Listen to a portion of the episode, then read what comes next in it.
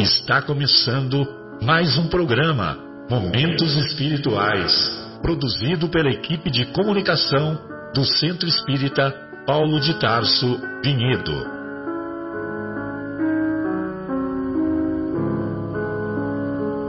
Se guardas contigo o estigma do sofrimento, indagando pela solução dos velhos problemas do ser e da dor, se percebes a nuvem que prenuncia a tormenta e o vórtice traiçoeiro das ondas em que navegas, vem conosco. Estudemos a rota de nossa multimilenar romagem no tempo, para sentirmos o calor da flama de nosso próprio espírito a palpitar, imorredouro na eternidade, e acendendo o lume da esperança, perseveremos juntos em exaltação de alegria que Deus, o Pai de infinita bondade, nos traçou a divina destinação para além das estrelas.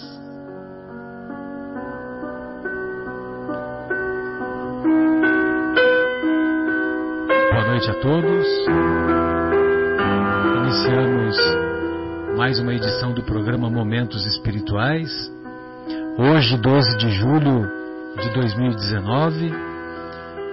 Programa Momentos Espirituais produzido pelo Departamento de Comunicação do Centro Espírita Paulo de Tarso, aqui de Vinhedo, Estado de São Paulo, Brasil. com muito pesar, passamos ao longo desta semana devido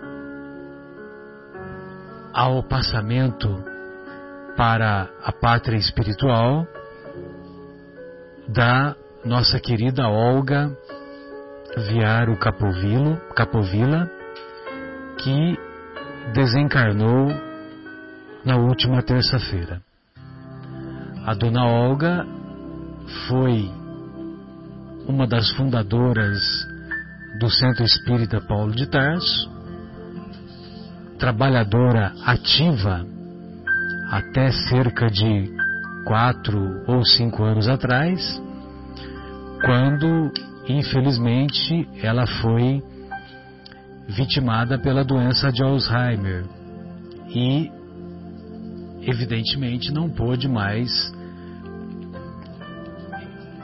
não pôde mais desempenhar as suas atividades lá na casa espírita devido ao problema físico, ao problema de ordem neurológica. A nossa querida Dona Olga deixa um legado de trabalho, de dedicação, de honestidade, de resiliência, um trabalho uma, um legado verdadeiramente voltado, focado para não somente as atividades assistenciais, a prática da caridade material, mas, sobretudo, a prática da caridade moral que ela tanto nos exemplificou e tanto nos estimulou. Nós, humildemente, queremos deixar um, abraço carinhoso aos seus familiares e desejar do fundo dos nossos corações que o seu exemplo possa ser uma fonte permanente de inspiração para todos nós. Um grande beijo, Dona Olga, e as nossas vibrações para que aí no mundo espiritual a senhora possa restabelecer-se brevemente e vir puxar as nossas orelhas, entre aspas, assim que puder, nos inspirando e nos estimulando. Bem, hoje estamos na agradável companhia do nosso querido Marcos Melo e também do nosso Guilherme, o nosso Guilherme está de volta. Que maravilha. O Waze deixou ele participar. Do Waze. É, pois é. Boa noite, Marcos. Boa noite, Guilherme. Boa noite. Boa noite, boa noite a todos. Boa Por que, que o Waze deixou participar? Não entendi. o o Waze deixou porque, com muita frequência, é devido à sua atividade profissional, então você manda uma foto do Waze dizendo que, devido ao trânsito em São Paulo, Verdade. você não vai conseguir chegar para as atividades do programa, É né? verdade. Então eu só Entendi. estou fazendo uma brincadeira só. Entendi.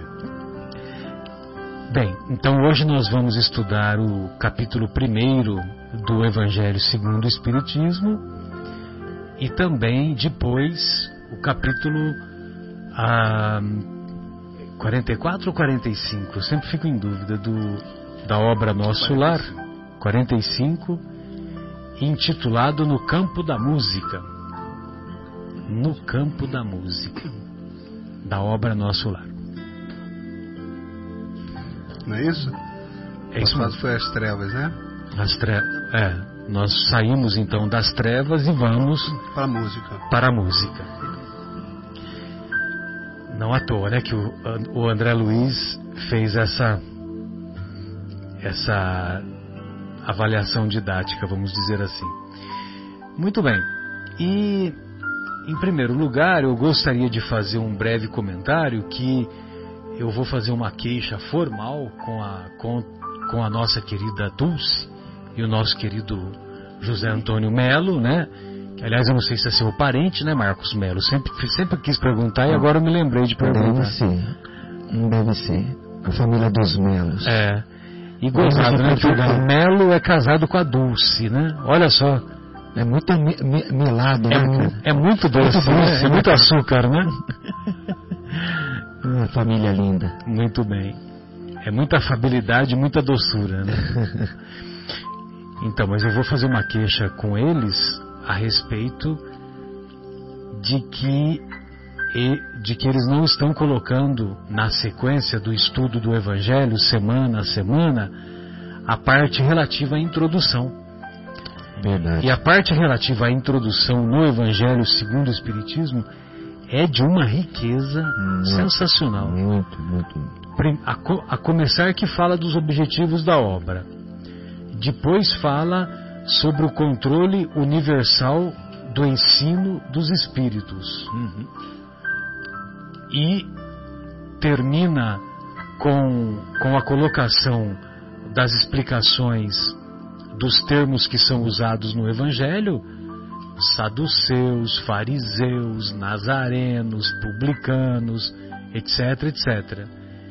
E ainda tem uma a, termina o capítulo com a apoteose do resumo da doutrina de Sócrates e Platão. Sem contar o, o prefácio, né? Que é também. Ah, sim, sem contar o prefácio que nossa. eu até gostaria de pedir para você ler, que é uma mensagem belíssima que o nosso querido Kardec selecionou, uma mensagem em- assinada pelo Espírito Espírito da, da Verdade, né? É, linda. Você pode ler para nós? É, opa, com Os certeza. Espíritos do Senhor. O prefácio diz assim, ó. Os Espíritos do Senhor, que são as virtudes dos céus, como um imenso exército que se movimenta ao receber a ordem de comando, espalham-se sobre toda a face da terra. Semelhante a estrelas cadentes, vêm iluminar o caminho e abrir os olhos dos cegos. Eu vos digo, em verdade, que são chegados os tempos em que todas as coisas devem ser restabelecidas no seu verdadeiro sentido para dissipar as trevas, confundir os orgulhosos e glorificar os justos. As grandes vozes do céu ressoam como o toque da trombeta e os coros dos anjos se reúnem. Homens, nós vos convidamos ao divino concerto, que vossas mãos tomem a lira, que, as, que, vozes, que vossas vozes se unam e no hino sagrado se estendam e vibrem de um extremo do universo ao outro. Homens, amados irmãos, estamos juntos de vós. Amai-vos também uns aos outros e dizei do fundo do vosso coração, fazendo a vontade do Pai que está no céu, Senhor, Senhor, e podereis entrar no reino dos céus. O Espírito da Verdade. É o Espírito da Verdade. De verdade. É, mas é que tem, tem ele, algumas mensagens foram assinadas a verdade, o Espírito da Verdade e o Espírito de verdade. Então é, é interessante, né, Guilherme? Mas esse daí é o Espírito de verdade, né? Nessa mensagem. Eu- Aliás, eu não sei por que esse motivo, não tenho a menor ideia. É, mas essa frase, eu vos digo em verdade, ela é bem característica. Ela né? é uma assinatura, né? É, parece uma assinatura do próprio. Do próprio mestre. É, É, e, é e esse item que ele fala, né, que é chegada a hora de que a verdade seja restabelecida, Estabelecida. que para dissipar as trevas, né? Que Uhum. mais que ele fala? Dissipar as trevas, Isso disse para as trevas confundir os orgulhosos e glorificar os justos. Que consolador, né? Também. sem, sem dúvida, né? Uhum. Confundir os orgulhosos. É. Eu fiquei impressionado recentemente que eu fiz uma uma preleção sobre prevenção de câncer do colo do útero lá no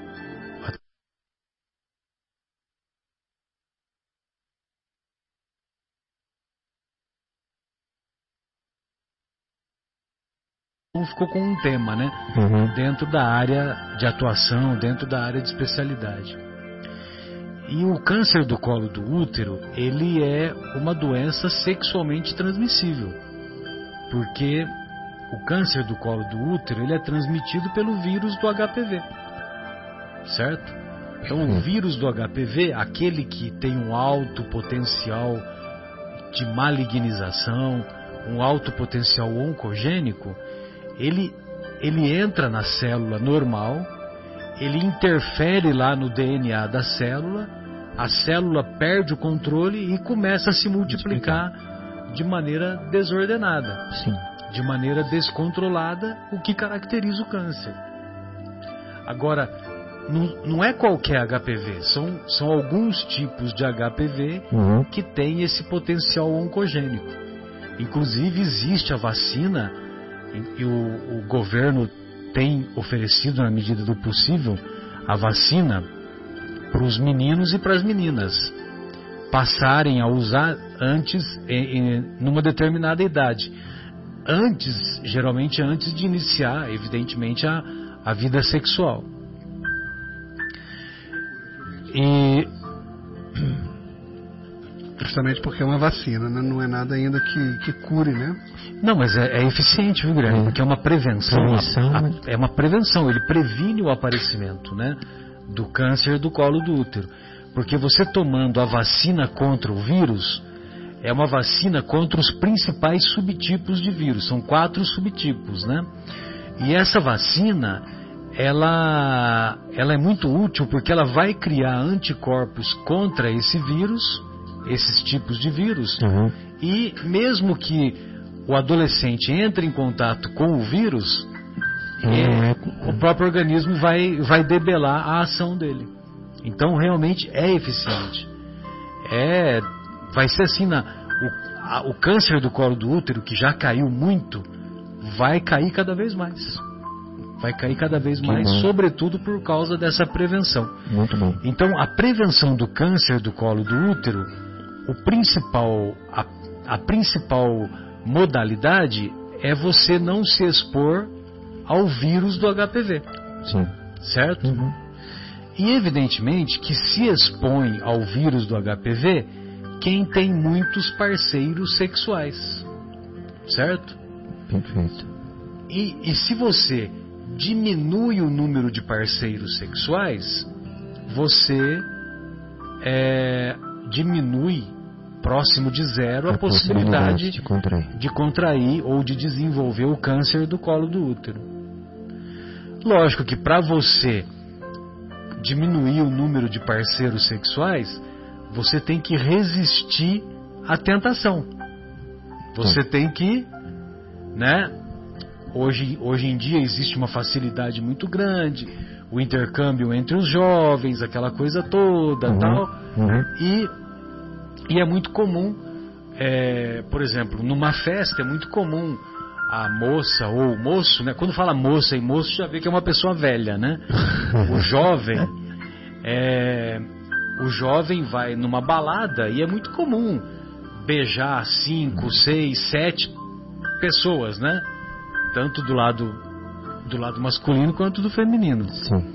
E evidentemente que isso também acaba se vulgarizando para a, a concretização do ato sexual. Sim. Sim, e aí os jovens, hoje em dia, é muito comum ter, ter vários parceiros sexuais. Sim. Agora, se, se você resiste à tentação, se você passa no teste do marshmallow, se você passa no teste do marshmallow, ao invés de comer um marshmallow, você come dois marshmallows. Ou seja, se, se nós resistirmos, resistirmos se nós aprendermos a resistir à tentação, nós vamos ter menos parceiros sexuais, menos parceiros sexuais, menos exposição ao vírus do HPV, menos possibilidade de desenvolver câncer do colo do útero. E eu fiz essa colocação, viu, Guilherme, numa, numa plateia que era alunos da faculdade de medicina, médicos, médicos já formados, etc, etc. E eu falei resumidamente como é o teste do marshmallow. Uhum. Antes de falar o teste, eu perguntei: alguém conhece o teste do marshmallow? Sabe quantos levantaram a mão, Guilherme? Zero. Ninguém. Ninguém conhecia. Uhum. Ninguém. Por quê? Porque o viés da medicina é muito voltado para, sim, para sim. o tratamento, ah, para o lado científico uhum. e para a parte, vamos dizer assim, material da doença. Uhum. Então, uhum. É, se tem lá o câncer do colo do útero, se é operável, vai operar. Se não é operável, vai fazer radioterapia e quimioterapia. Sim. E assim por diante. Agora, esses aspectos de ordem psicoemocional, de ordem psicológica, são pouco valorizados, infelizmente, uhum. na, na, vamos dizer assim, na bancada médica, né? E, e eu fiquei assim agradavelmente surpreso com o, a manifestação da plateia uhum. que espontaneamente, conforme eu ia falando e ia explicando, a plateia ficou assim, as pessoas que me ouviam falar, sabe o Guilherme, Marcos, amigos, eles ficaram assim naquele, sabe aquele silêncio reflexivo? Uhum, aquele silêncio do tipo assim, eu não tinha pensado sob esse aspecto. Uhum, isso é muito Entendeu? bom, despertar esse interesse, essa visão. É, eu fiquei, então, eu fiquei agradavelmente surpreso. Entendeu? E agora, eu estou falando tudo isso, não lembro porquê, diga-se de passagem. eu estou falando, eu falando tudo isso porque a, a introdução, o capítulo da introdução lá do Evangelho segundo o Espiritismo, é, e que você me lembrou, agora eu lembrei o que, que era. Nesse prefácio, um item que me chama muito a atenção é o confundir os orgulhosos. Uhum. Entendeu? O confundir os orgulhosos. Então, as pessoas que pegam o livro dos Espíritos para ler com isenção, com isenção, começam pelo menos a refletir sobre alguma é, coisa. Sem espírito, sem aquela, aquela, como é que se diz, Guilherme, aquele, aquele, aquela oposição sistemática, uhum. aquela oposição que nem a gente vê no Congresso, né? Olha, eu vou votar contra porque o, o governo está lançando, tá, tá apresentando um projeto. Então, como eu sou da oposição, Não- eu vou votar contra. Eu importa quero se saber, bom, se é bom, não não é, quero saber se é bom para o Brasil ou não. Uhum. Né? E o contrário também acontece. Sim, né? O contrário também acontece. Uhum. A oposição lança um, Um ótimo projeto. um ótimo projeto e o- os situacionistas, né? Isso é um orgulho, né? Exatamente. Uhum. Então, uma pessoa que pega o livro dos Espíritos para ler com isenção e o Evangelho segundo o Espiritismo, me desculpe, mas é é é, é irresistível. É irresistível. É Não irresistível. fique, não fique O- mal a argumentação, a argumentação ela cobre todos os aspectos. Todos os aspectos. Isso mesmo. Então cobre o aspecto científico, cobre o aspecto filosófico e cobre o aspecto ético-moral. Moral. Uhum. Ético-moral com, com o viés religioso, se você quiser colocar assim. Uhum. Uhum.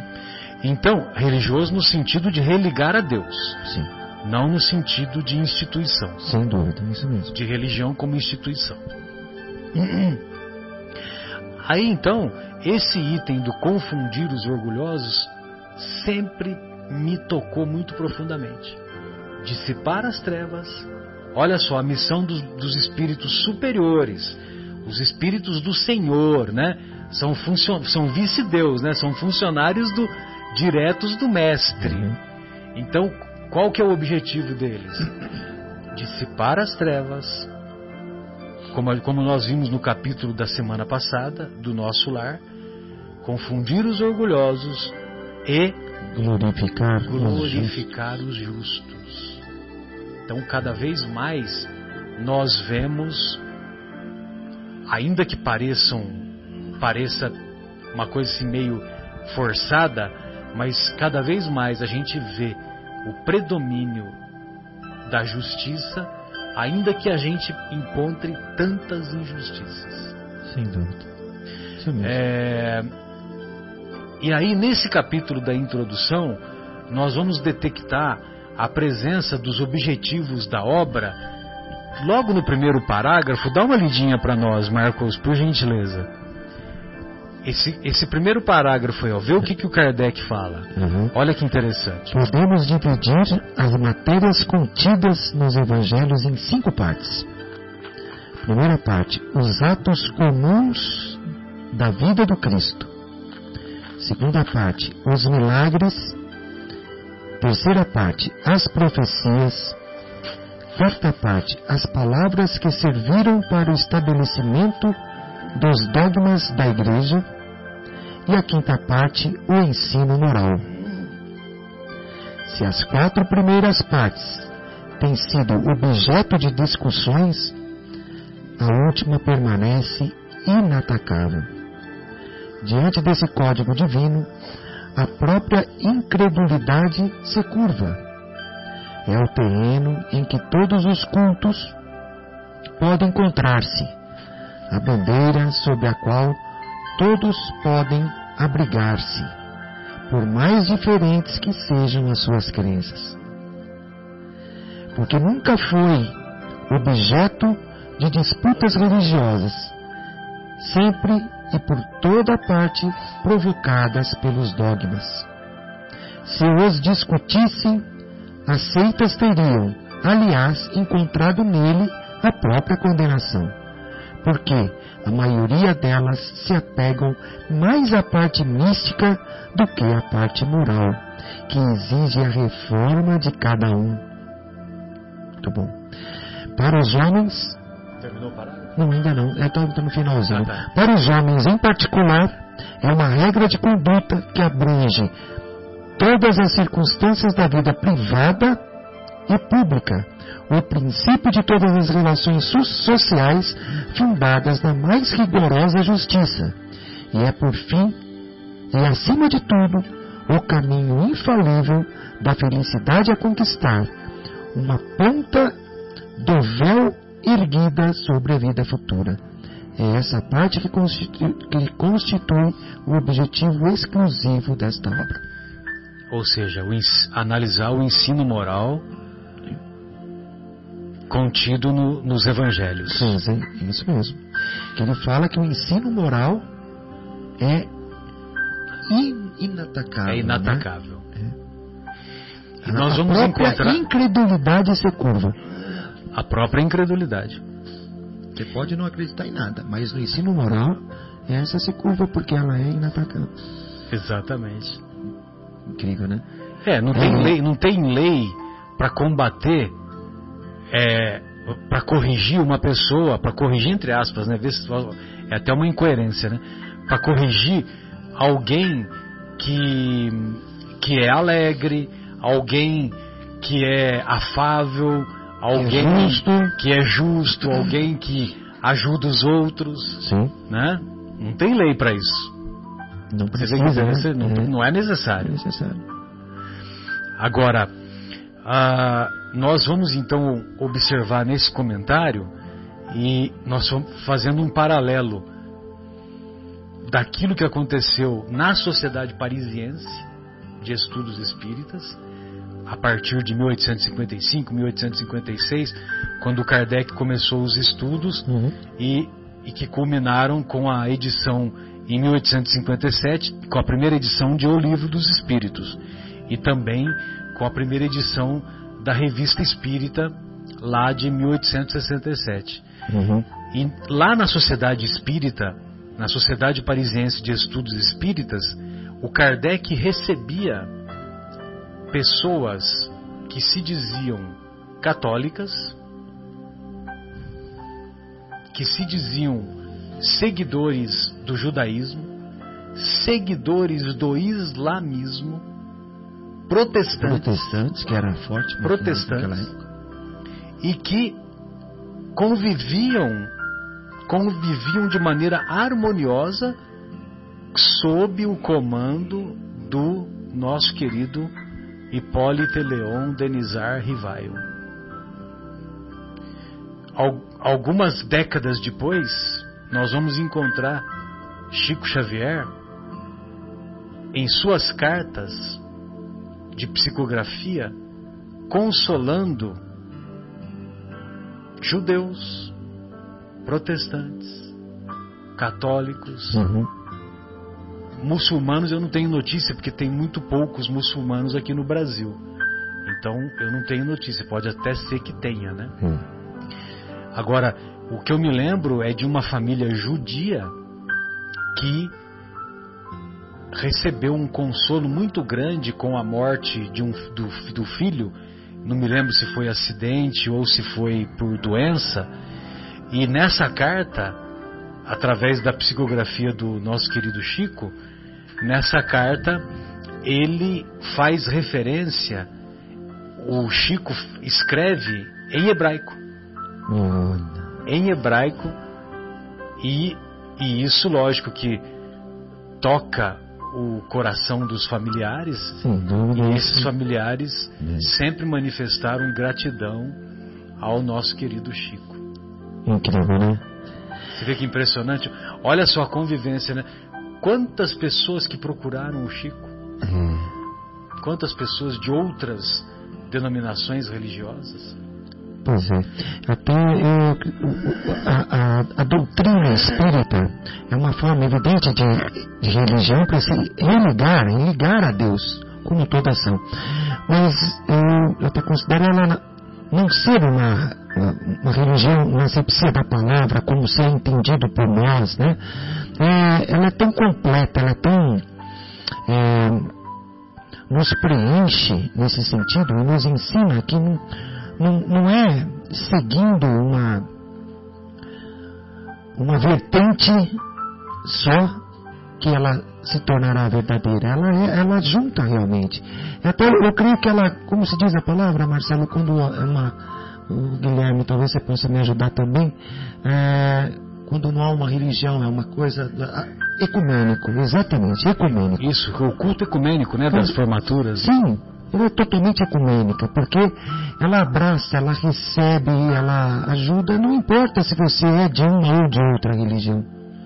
Porque ela, é, ela não, não, não tem uma vertente nesse sentido. E, e é muito comum os nossos irmãos católicos, é muito comum frequentarem as casas espíritas Sim, e aos já- domingos Uhum. irem na missa. Sim. É muito, é muito frequente. espíritas Às também vezes- frequentarem missas Sim. católicas. sim. Às vezes tem alguns, às vezes alguns católicos ainda eles ficam meio inibidos e eles frequentam centros espíritas de outras cidades, Uhum. que não a cidade onde Hum. ele mora. Mas ainda tem isso. Sim, tem. Ainda tem. isso. Mas também tem na mesma cidade, né? Hum. Pode acontecer na Nós mesma somos cidade. todos cristãos. Sim, Estudamos sim, sim. o Mestre Jesus, as palavras do Mestre Jesus, né? Os ensinos morais. Sim. Então por isso que eu acho, né, que eu vou fazer uma. Amanhã eu vou ter a oportunidade de encontrar com a nossa querida Dulce, com o nosso querido José Antônio, e, e eu vou fazer uma reclamação rigorosa, né? Ó, ó. Para que a partir da próxima rodada, quando terminar o capítulo 28, o capítulo 28 ele não era incluído. Lá nos primórdios ele não era incluído, ele, ele ia só até o 27. Aí depois Passou assim. passou a ser incluído, né? E agora nós vamos iniciar os esforços para que a introdução seja introduzida. Olha aqui como é que o Marcelo até vou ler também autoridades da doutrina espírita. Sim, sim. Controle universal. Controle universal do ensino dos espíritos. E é só nas primeiras páginas, aqui, nas primeiras linhas, só diz o seguinte também: se a doutrina espírita fosse uma concepção puramente humana, não teria como garantia senão as luzes daqueles, daquele que a tivessem concebido. Ora, ninguém nesse mundo poderia ter a pretensão de possuir sozinho a verdade absoluta. Que ele, né, coloca isso, a verdade absoluta. Se os espíritos que a revelaram se houvessem manifestado apenas um homem, nada lhe garantiria a origem, pois seria necessário crer sob palavra do que quisesse haver recebido os seus ensinos. Admitindo-se absoluta sinceridade de sua parte, poderia no máximo convencer as pessoas do seu meio e poderia fazer sectários, mas não chegaria nunca a reunir todos.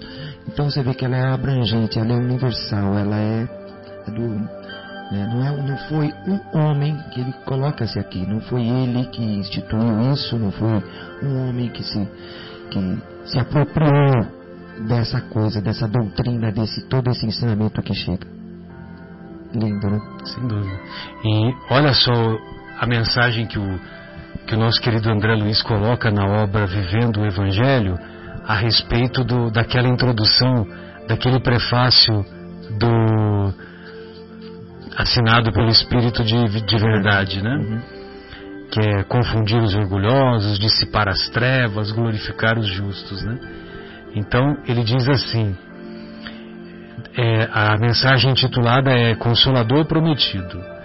Deus fala às criaturas de acordo com a necessidade e o entendimento de cada época. Então, lógico, né? Deus não é burro, né? Ele vai fazer Uhum. de acordo com o grau de amadurecimento da época e da necessidade das criaturas. Moisés aponta a terra prometida. Jesus anuncia o reino de Deus. Kardec descortina o mundo espiritual. Que lindo, né? Olha que bacana. Então, a terra prometida, reino de Deus, que é a obra divina no coração do homem, Uhum. e o Kardec tira a cortina e mostra a imensidão do mundo espiritual. As três revelações. Moisés legisla com ameaça. Ele faz aquelas leis endurecidas, né?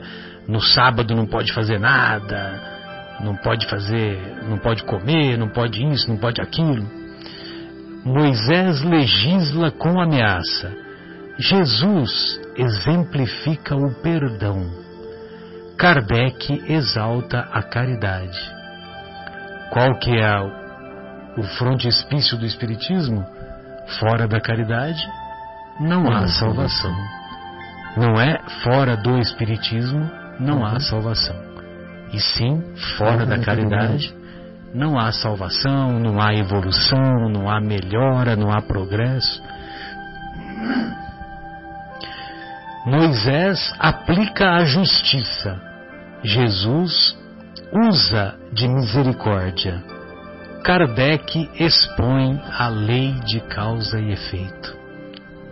Sensacional. Sensacional. Moisés, justiça. Jesus, misericórdia. E misericórdia, uma vez o, o nosso querido Haroldo, ele usou uma expressão muito bonita que é atribuída àquele, àquele escritor mineiro é, Rosa. Não é, Rosa Guimarães, como é que é o negócio? É, não é Graciliano Ramos. É, Guimarães Rosa. Guimarães Rosa. Então o Guimarães Rosa dizia que misericórdia é colocar o coração na miséria dos outros. Sensacional, né? Sensacional. Sensacional. Então, Moisés aplica a justiça, Jesus usa de misericórdia, Kardec expõe a lei de causa e efeito. Moisés produz fenômenos, Jesus surpreende com prodígios. Kardec explica a mediunidade. Moisés produz fenômenos, né? Lembra daqueles as dez pragas do Egito, né?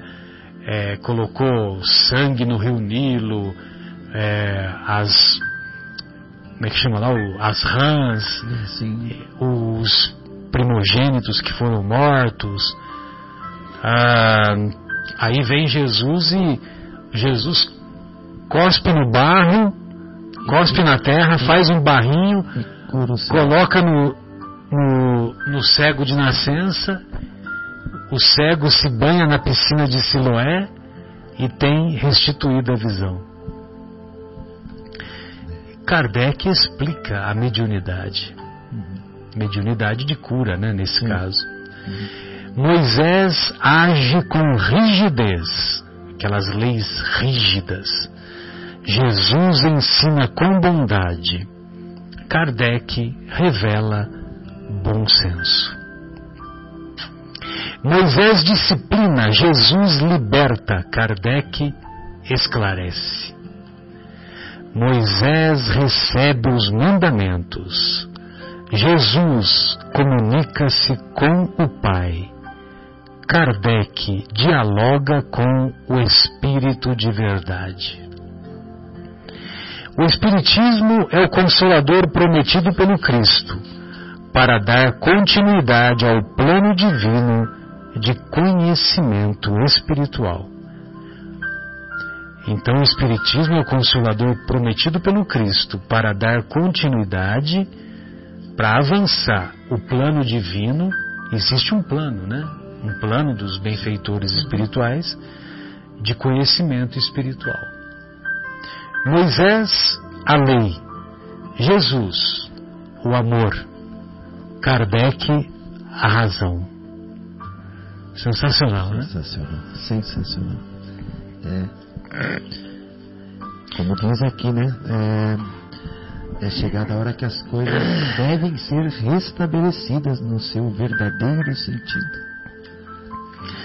Porque depois de Jesus, as coisas estavam no caminho, mas houve, levaram aí dois milênios de de distorções, né, de perda.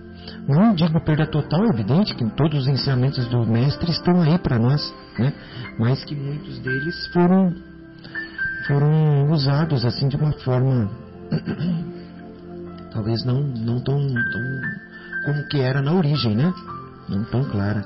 E aí vem o, o Espiritismo restabelecer. O próprio mestre anunciou isso. Muito bom. E lá no no Sermão do Monte, lá nas anotações do evangelista Mateus, nós vamos encontrar no capítulo 5, versículos 17 e 18, nós vamos encontrar o seguinte pensamento do Mestre: não penseis que eu tenha vindo destruir a lei ou os profetas. Não os vim destruir, mas cumpri-los. É, então, é, é, no capítulo. Não, o que eu quis dizer é o seguinte: é, o, é o, essa parte está no capítulo 1. Nós estamos. Eu estou entrando no capítulo 1 agora. Você me ajudou a lembrar, né? Porque eu tinha falado só do. Tinha falado só da introdução e daquela mensagem do Espírito de Verdade. Mas, nas anotações do evangelista Mateus, no capítulo 5 do evangelista Mateus, uhum. é que se encontra aquela, aquela colocação inicial que serve de base do capítulo 1. Uhum. Mas o, o, Guilherme fez a correção correta. A correção. Isso do Sermão do Monte. É isso. Praticamente aqui. Né? Praticamente no início, cap, é, versículo 17. Uhum. Mas o, o Kardec pensou essa parte do Evangelho de Mateus para abrir o capítulo 1. Uhum. Capítulo 1, intitulado Não Vim Destruir a Lei. Né? Uhum. Então, quer dizer, o, você vê que o Kardec, lá na introdução, ele fala que o objetivo do Evangelho segundo o Espiritismo é o ensino moral. Né? Nós vamos ver ao longo do Evangelho que o Kardec não quer, nem, não quer saber se a Maria era virgem, não quer saber se o corpo de Jesus era, era fluídico ou não era fluídico, não quer saber não quer saber aonde que era a casa do Pedro, aonde que Jesus tomava café, tomava, aliás não era café, né, que eles tomavam lá, né, tomava força de dispersão, né, aonde que, aonde que Jesus tomava banho, não quer saber nada disso. O que o Kardec dá ênfase é para os ensinos morais. E no capítulo 1, para explicar todos os ensinos morais, o Kardec pensou essa parte dos evangelhos para deixar claro que Jesus e bem mais tarde a doutrina espírita não veio destruir, destruir a lei, uhum. não veio destruir os ensinos lá de Moisés, os ensinos dos dez mandamentos, mas veio ampliar, uhum. veio dar mais esclarecimento, veio enriquecer esses ensinos. Isso mesmo.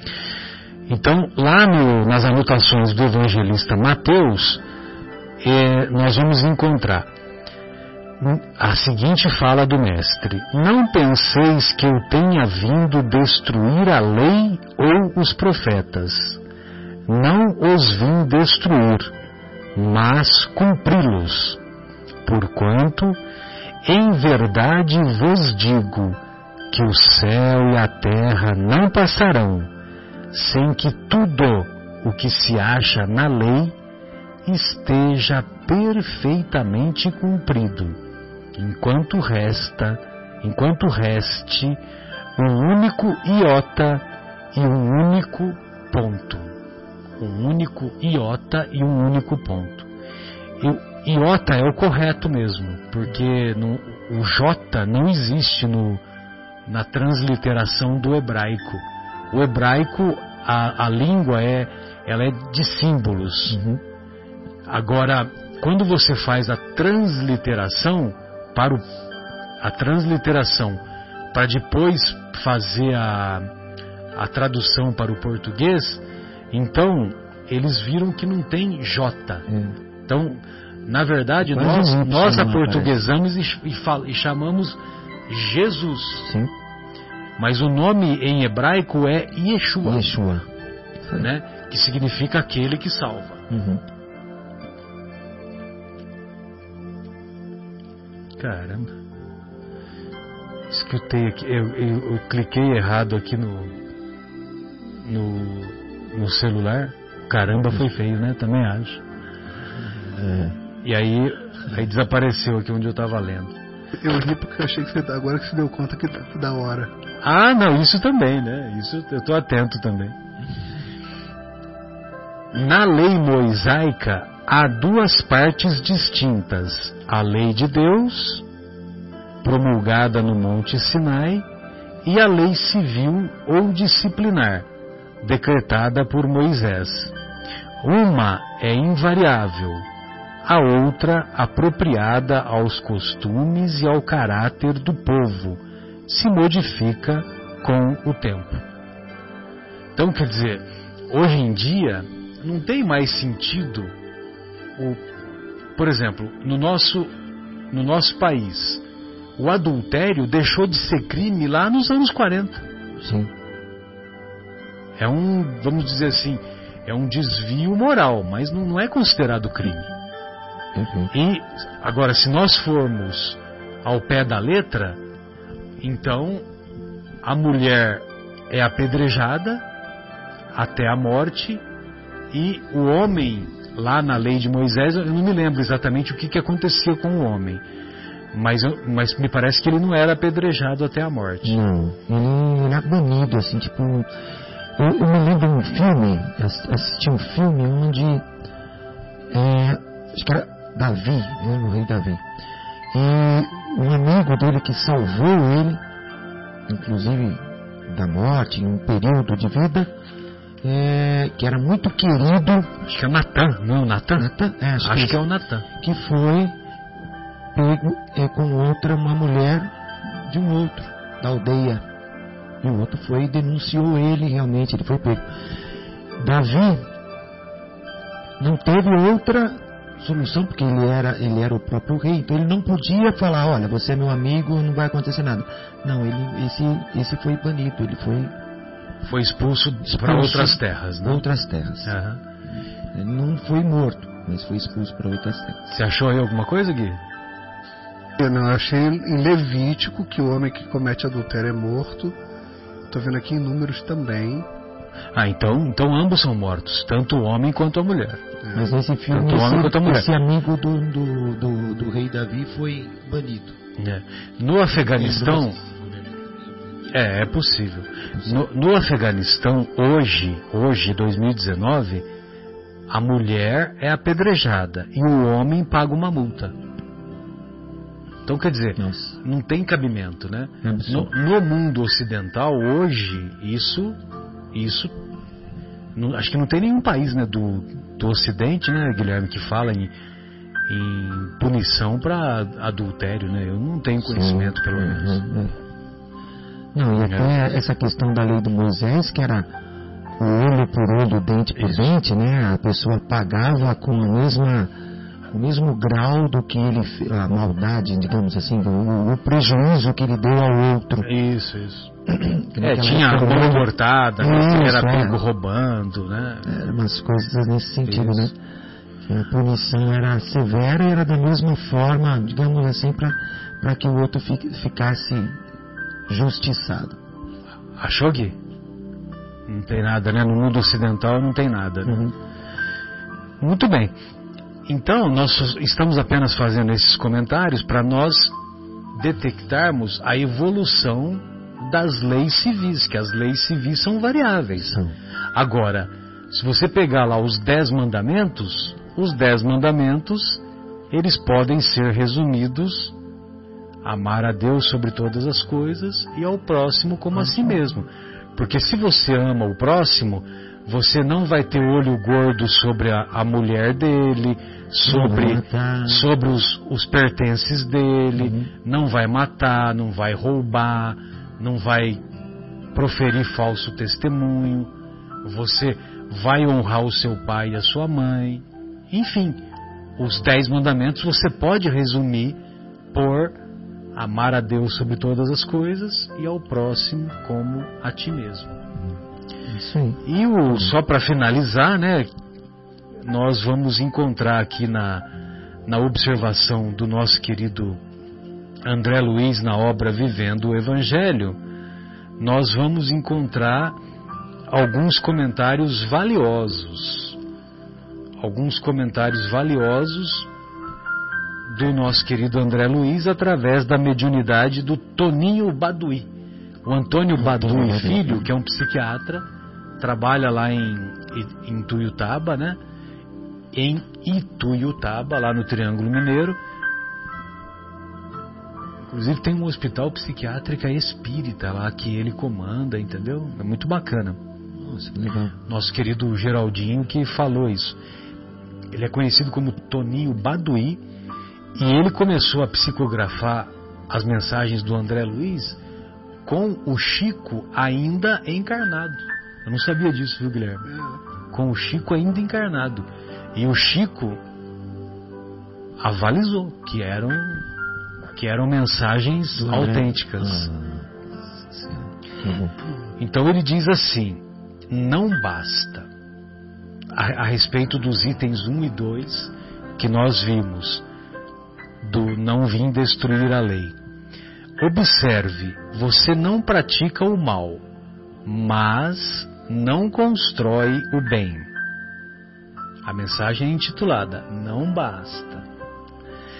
Você não mente, mas não luta pela verdade. Ou seja, não basta não fazer alguma coisa, né? Tem que fazer algo. Mas, olha lá, você não mente, mas não luta pela verdade. Você não agride, mas não defende o fraco. Você não falseia, mas não assume o certo. Você não mata, mas não ajuda a viver. Olha só, Que coisa, né? É. quantos irmãos nossos que dormem na rua aí, né, no- com esse frio, e alguns deles, esse frio acaba contribuindo para para a morte do corpo Sim. físico. Com certeza. Então, quer dizer, nós não matamos, foi o frio que matou, Hum. mas nós não ajudamos a viver. Você não rouba, mas não doa de si mesmo. Você Hum. não rouba, mas não doa de si mesmo. Você não erra, mas não desculpa ninguém. Hum. Olha, eu er, eu eu não cometo erros. Então, se eu não cometo erros, você também não pode, não pode cometer. cometer. Que coisa. Você não destrói, mas não edifica nada. Você não odeia, mas não se entrega à causa nobre. Há muita gente que enxerga a virtude apenas em evitar o mal. Contudo, Jesus exemplificou o tempo todo a atividade no bem. Não basta simplesmente lavar as mãos, é preciso usá-las no trabalho digno. Olha só. Sabe que, Marcelo, esse, esse texto, ele vem de encontro hoje com, Anel de Luz, né, que foi um texto da Fonte Viva, e foi o que fez, aliás, Ah, você que fez a É. exposição? é, o, a- a- o- capítulo 68, eu até fiz umas anotações, no 68, que diz o seguinte, o nome do capítulo, né? Sementeira e construção, né? Que onde Paulo de Tarso, na primeira carta aos Coríntios, ele, ele se coloca, ele, talvez ele esteja falando aquelas pessoas que trabalham com ele na edificação da igreja, como colaboradores de Jesus, né? E os e ele intitula os demais que não têm o conhecimento, não recebeu ainda a boa nova, o evangelho, como seguidores e beneficiários. né? E aí, nessa leitura depois que o Emmanuel discorre sobre isso, que é muito interessante, que eh, eles falam assim, os que não conhecem a verdade divina, os que conhecem a verdade divina, têm por obrigação moral ajudar aqueles que ignoram, né? Ajudar no seguinte de semear isso para eles, construir algo para eles, divulgar o evangelho para eles. Mas aí ele fala assim, não divulgar lá com palavras, divulgar com ação. Aí vem aquela exemplo, aquela frase que você sempre cita, se quiser até citar, Não, do, do, Francisco do, de Assis? Francisco, né? Hum? Pode falar. né? que ele fala lá, né? É, pregue o evangelho a todo tempo, né? É Isso, né? Eu até citei essa frase. Se necessário, use palavras.